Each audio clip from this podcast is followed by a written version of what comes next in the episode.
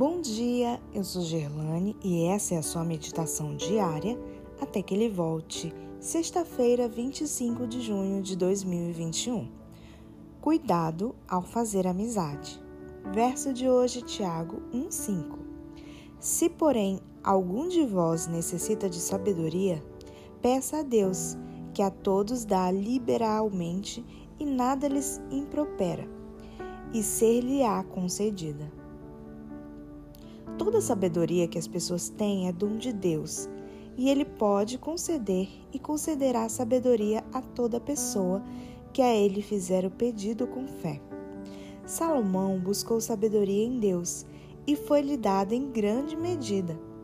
Mas como o universo celestial o contemplou quando ele perverteu essa sabedoria e empregou o grande e santo dom de Deus para exaltar a si próprio?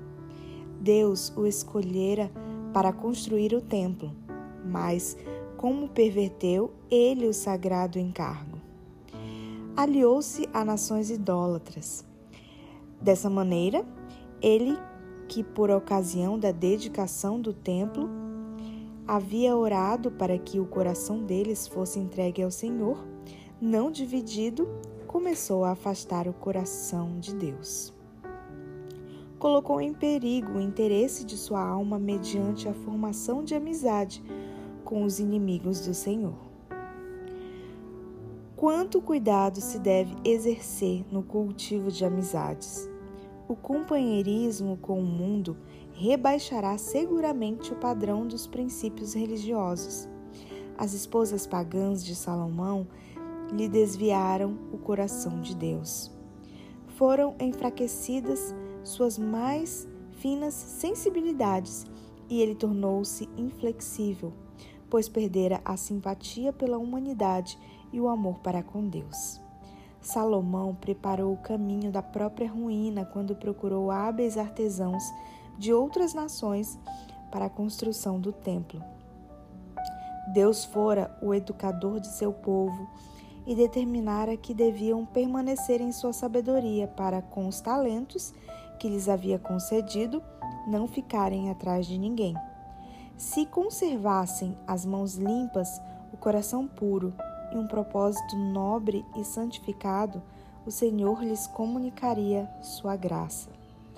Mas Salomão buscou os mundanos em lugar de Deus e descobriu que sua suposta força era a fragilidade.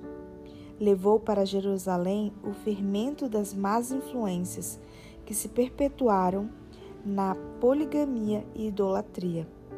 Não havia dúvida quanto a quem fizera Israel pecar. Embora Salomão tenha se arrependido mais tarde, seu arrependimento não pôde abolir as práticas idólatras que ele havia introduzido na nação. Quando o povo do Senhor se afasta do Deus de toda sabedoria e busca pessoas que não amam a Deus, a fim de obter sabedoria e tomar decisões, o Senhor permitirá que sigam essa sabedoria que não é de cima, é de baixo.